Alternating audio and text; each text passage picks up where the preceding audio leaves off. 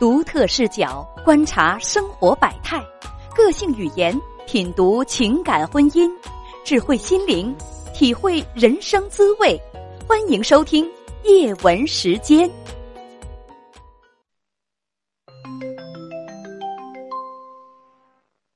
你好，三号女士。喂，你你好，你好。那个我在婚内出轨了。你今年多大？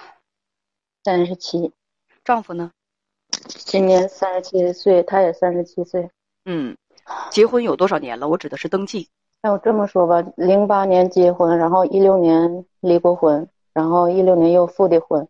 呃，稍稍等一下啊，零八年结的婚，嗯，一六年又离的婚，也是跟他。呃，什么时候复的婚？为了孩子又一，一六年也是就也就过几个月复的婚。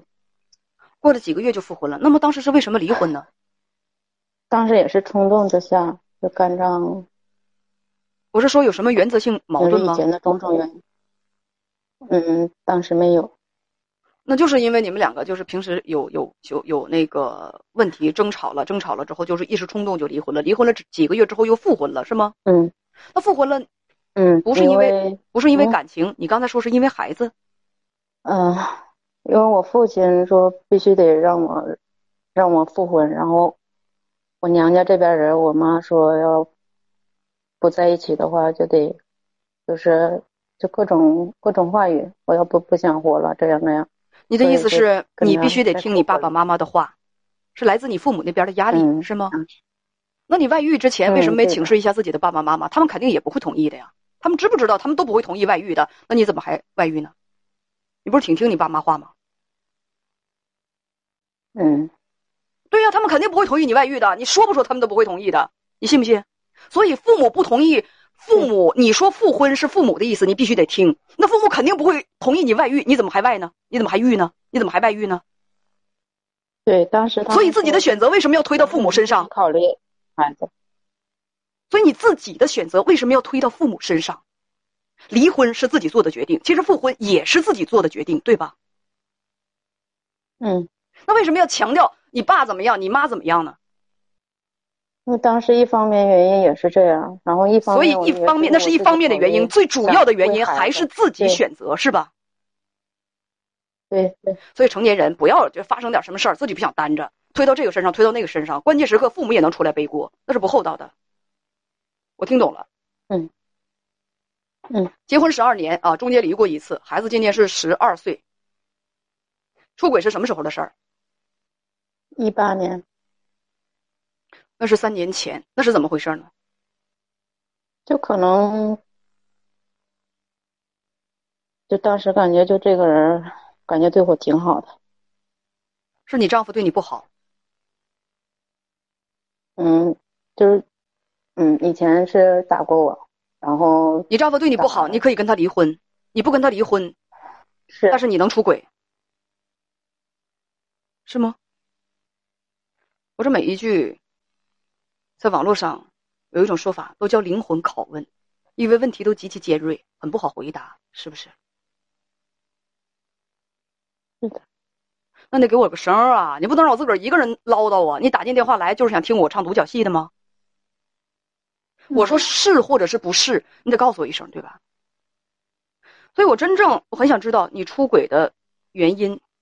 A 觉得生活。家庭生活不幸福，觉得丈夫对你不好。B，我自己就是觉得这个同事好，我就是春心难耐，我就想红杏出墙，我就是觉得他好，我就想跟他好，我就是觉得哎呀他很性感，我就就就想和他睡。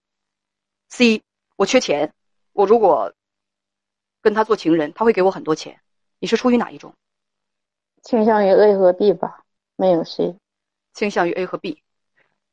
跟编辑讲说，你们俩是同事，对方四十五岁，离过两次婚。你们两个在一起的时候，他已经离婚了，是，已经离婚了。好，现在这个这个嗯，问题进行到下一阶段，你被你丈夫发现了，是，他怎么发现的？就是看到信息了，有可能就是年年前他就说有所怀疑，嗯，只是不敢确定，然后要过年了。不想让，就就想好好过个年。嗯，只不过就过完年了，看到频繁的我我跟他俩发信息看见了，就有一天晚上，他看见你们俩说啥了？了，有一句，有一句就是我我发的微信，我我说我想你了，嗯，然后有一句也是他说他约约约不约约，就这一句。他说约不约？你回答说约，是吗？嗯，就我的那那条微信就没有了。他还问我约不约？嗯，后期我发的那个微信我自己删了。就你丈夫就没看见是吗？对对，那已经没没看见。你跟男的说，还有一句，还有一，嗯嗯，还有一句就是。还有一句就是，我让他洗洗下面，这可能就是明天要干啥了，但是没说后一句，就是我就说，说了前一句。女士已经不用说别的了，洗洗这这那，你已经不用说别的了。从这个呃对话，就你跟我说的这几句对话当中，我觉得只有傻子才听不出来，你俩已经是老司机了。开车上路，什么样的高速公路都爬过，秋名山车神，又是洗啊，又是约啊什么的。这两个人就是简直是明显的不能再明显了，明显的不能再明显了，就在你丈夫看来，恶心的不能再恶心了。他他就是你们之间发生什么他都知道了，而且对对无比的露骨，无比的露骨，并且三年了，已经三年了，你们俩这样通奸已经三年了，好吧？他看到了之后，怎样了？他看到了之后，就是给我一巴掌，就是打我。打人不对，但我能理解他的他的心情。嗯，我在，嗯，嗯，打我就是当时就是问我，质问我还能不能往下过。嗯，嗯，我说往下能过，我说能能跟你好好过，但是我跟他说，但是这个事儿别闹大了，别找那个人了，因为。他的冲动心理，我我我不知道会发生什么事。奸情容易出人命，所以我跟他说了，他他没是，他他没答应这个，必须得找。他没有答应你，不去找情，不去找你的情人。你情人现在结婚了吗？对，他没有。唉，也就是你的丈夫很有可能去找他。已经找了，已经找了。第二天，第二天，让我给他打电话了。嗯，嗯，然后我给他打了打电话了，然后那天就见面了。见面之后就把你的就把你的情人给打了。嗯，那没，不是打他，在他面前是打我。你们三个人见面，他当着你情人的面打你是吗？对，不想让我去，但是我要不在场的话，会发生什么事我不知道，所以就我跟着去了。你，你是他要打你情人，你拉着来着吗？没有，没有，没有。那他上去，他他他见面了，没跟你情人动手，只是当着你情人的面继续揍你。对，打的很重吗？嗯，是挺严重的。嗯，他一贯性的行为就是扇脸，扇脸，然后因为我们这边是农村，也不是说全农村，就是镇里。我问你，他在痛打你的时候，你的情人在干什么？一开始是他，他没拉着，也揍。打我打到一半的时候，他制止了，然后他上去就是拿东西，拿尖锐性的东西往他那边打。中间的时候，中间实在看不下去的时候，他一开始的时候，你丈夫当着你情人的面打你，你情人就在旁边看着，感觉是，对你别打他，毕竟你要你要想出气，你就打我吧。就这样，他拉了一下，听着。但是你挨打的时候，你情人就是说上半场你情人就是在旁边看着，是吗？也不是说一直一直打，他就是上来就是一个嘴嘴巴子。当他去的时候，他已经打完了。一上来就是让我上他的车，不想让他打我，就因为这一句话就触动他了。那你说后来他拿利器去攻击你的情人，扎伤了吗？嗯，没有打到胸口了，但是不是那么严重。那你呢？你受伤严重吗？我受伤，但不至于就上医院治伤口，是不是那么严重？你也没有报警。对，我能，我能忍住的痛。我说你也没有报警，他说了，我没报警。他说我我那个我情人说了，他说他要报警。然后呢？收手。嗯嗯，然后就，你情人说他要报警，你丈夫就不再打你了，是吗？嗯，对。后来呢？后来我就让他走了，就让让我让我情人走了。我我在这边继续跟他跟他谈，跟我老公谈。你觉不觉得这个场景像什么？像你丈夫养了一头驴，或者一头骡子，或者一头马。这个驴、这个骡子、这个马跑出去偷吃了别人家几天的饲料，让别人骑着出去转了两圈儿。你丈夫就觉得这这骡子、驴还是马，可是我自己家的，所以呢。就把这个骡马拉到那个人的家里，当着那个人的面儿拿鞭子抽了一顿。有没有这种感觉？你像什么？有。你像什么？你是什么？你好像就是那头骡子、那头驴、那头那那那匹马，就是不像人。我先必须得说，打人不对。也不要觉得自己挨打就是理所应当、罪有应得。不管你做了什么，都应该用正常的程序和手段方法去处理问题。打人就是犯法的，就是不对的。我们不能纵容犯罪。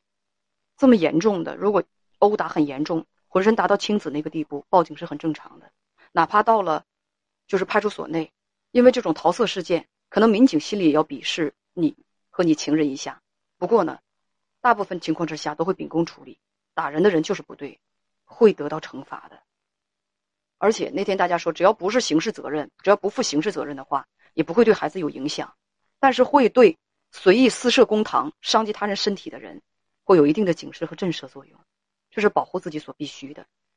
你虽然犯错了、出轨了、偷情了，但是没有任何人有权利去打你、虐待你、去伤害你的身体，这个请你记住。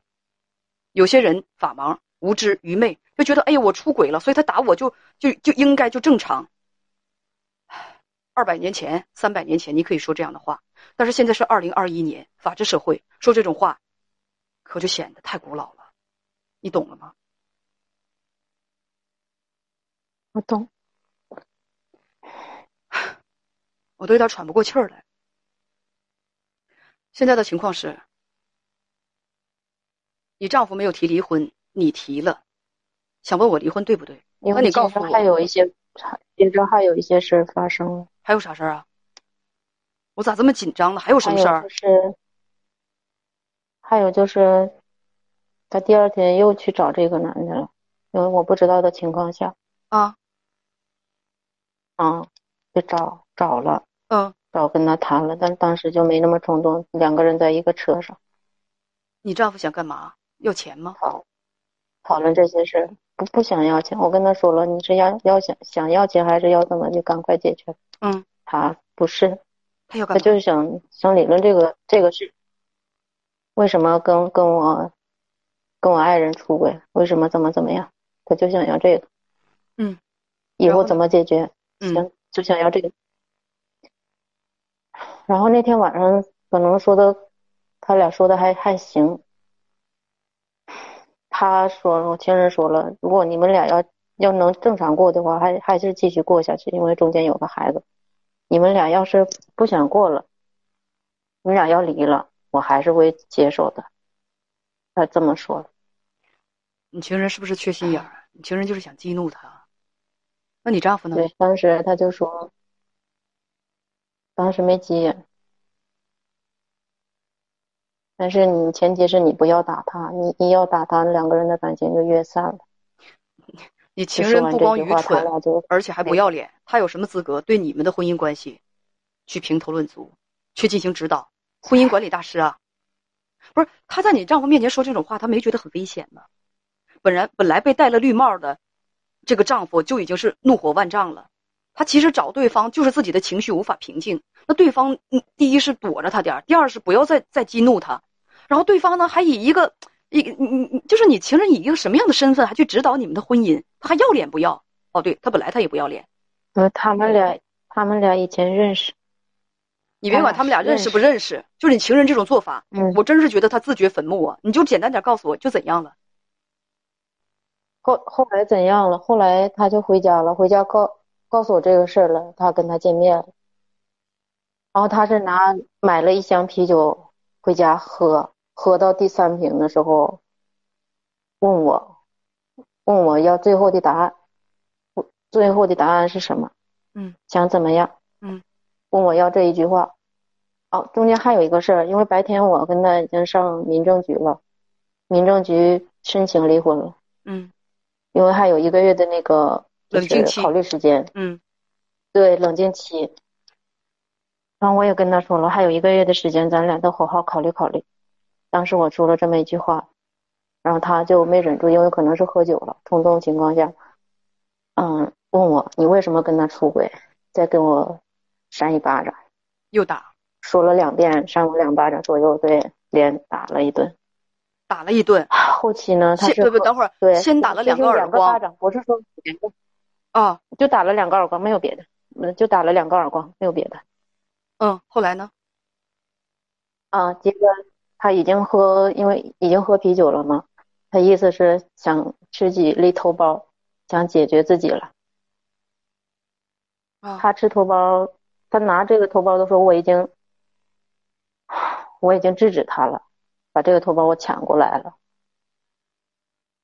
接着他还是上上厨房拿了一把刀，他想捅自己，他说我我可以为你去死，这样，那刀我也抢过来。其实其实他力气比我大，他身体比比我比我高，高大威猛，因为我我比较矮，我我要不想抢，我我也抢不过来，那就但是我已经抢到了，让我抢到，刀我藏起来了。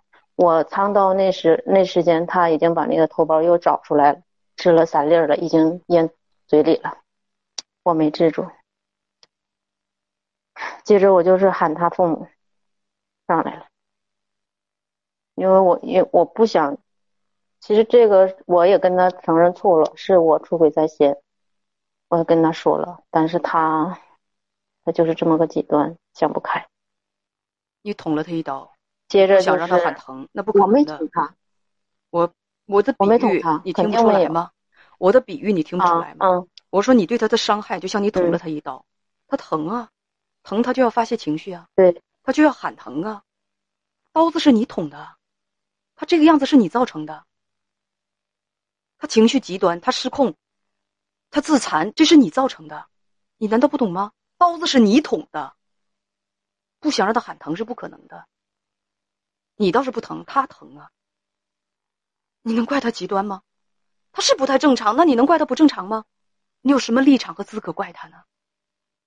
谁被绿了都不好受吧，都过不去吧，对不对？对。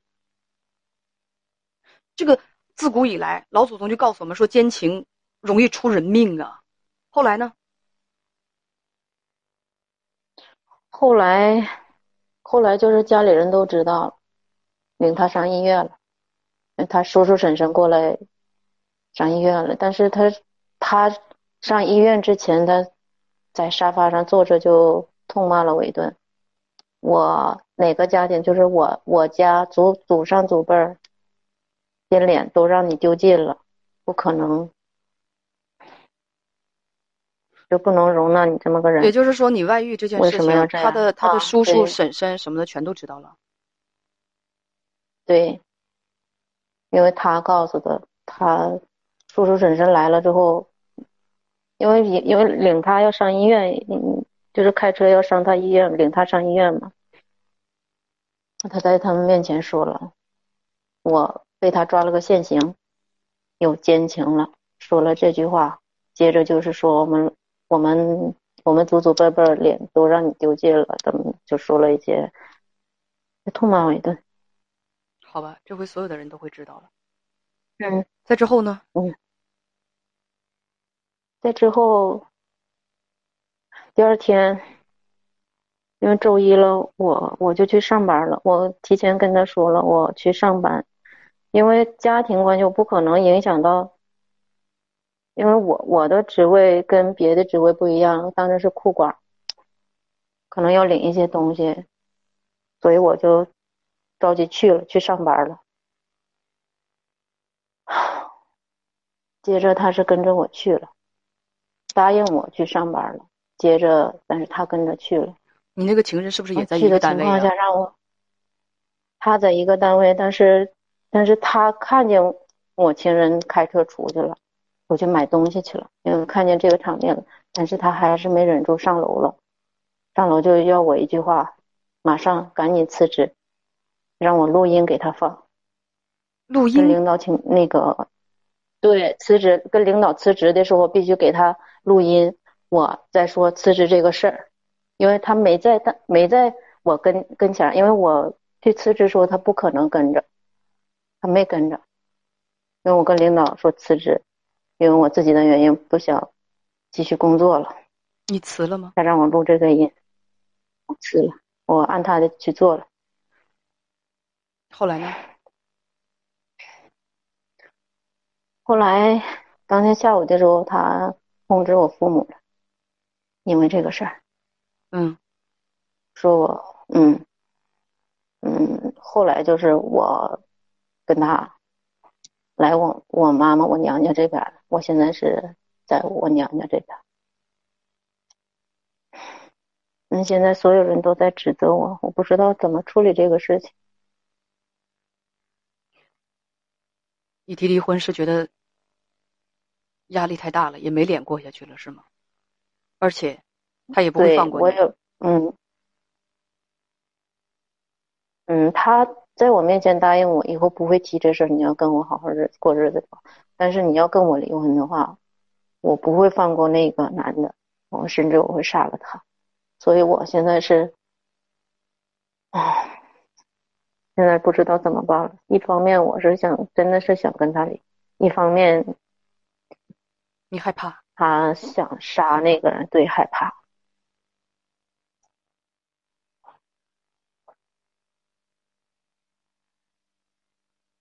你现在提离婚，我觉得不理智，火上浇油。你提了吗？我没有正面的提过说要离，但是已经上民政局了。他说：“那你要这么决定的话，那我也跟着你去，那就按你的走。”已经去了，但是他从那出来之后，他就是他已经话已经跟以前不一样了，还是想过下去。我想提醒你一句话，是什么呢？我的建议，这个事情吧，发生刚几天，他的情绪属是属于现在最激动、最冲动的时候。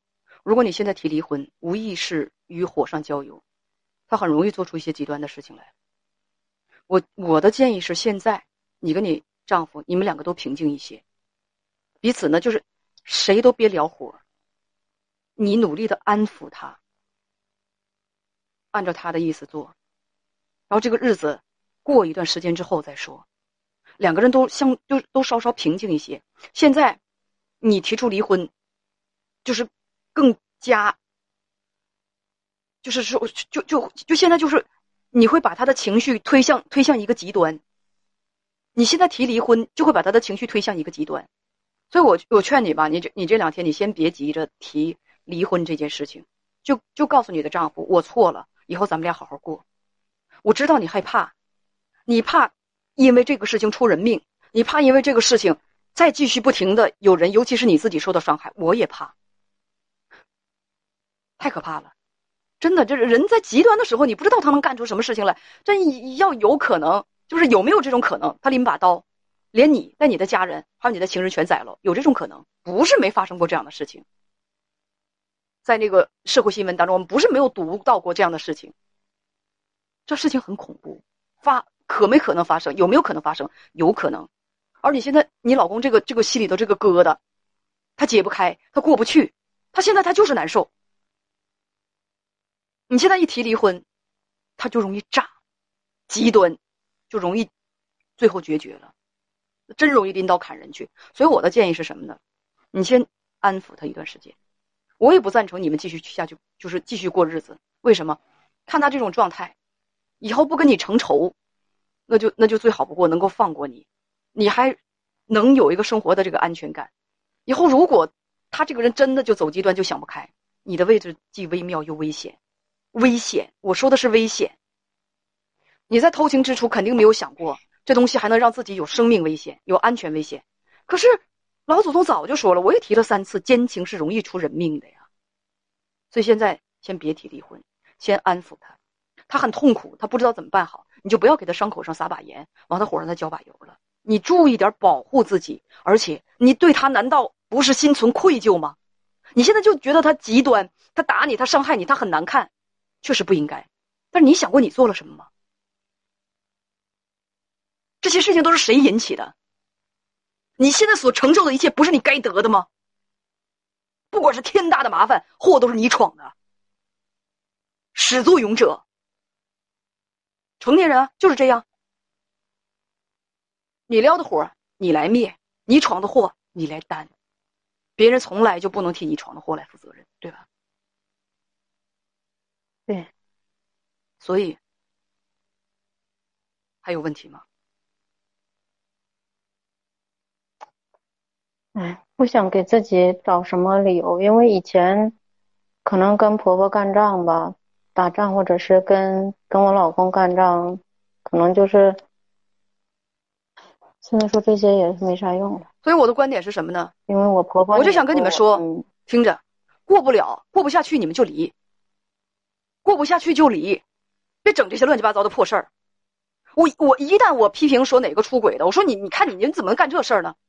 就像你刚才的反应一样，哎呦，生活的不幸福，我跟我婆婆，我跟我婆婆干仗不和睦，跟我老公也不和睦。过不下去就离，既要过下去，还要搞这些破事儿，干什么？这不就是自己作死吗？过不下去就作死啊，感情不好就作死啊。现在这样子舒服了，真的，大多就是说，太多人婚姻是这个样子的，这个婚姻让我痛苦，我觉得不幸福，过不下去，但是我还要过，我有太多的理由要过，我过，啊，我还拧劲儿，我还难受。哎呦，那怎么让自己不难受呢？我一定不会想办法去想，哎呀，这个婚姻如果死亡了，我去结束的，或者没有死亡，我想办法，我跟我伴侣，我共同努力，我去提升它，让它变得好起来。不，我要去外遇，我要去外遇，就是用它来个来平衡我的心态，来拯救我的婚姻。外遇能拯救婚姻啊？那他外遇能干什么？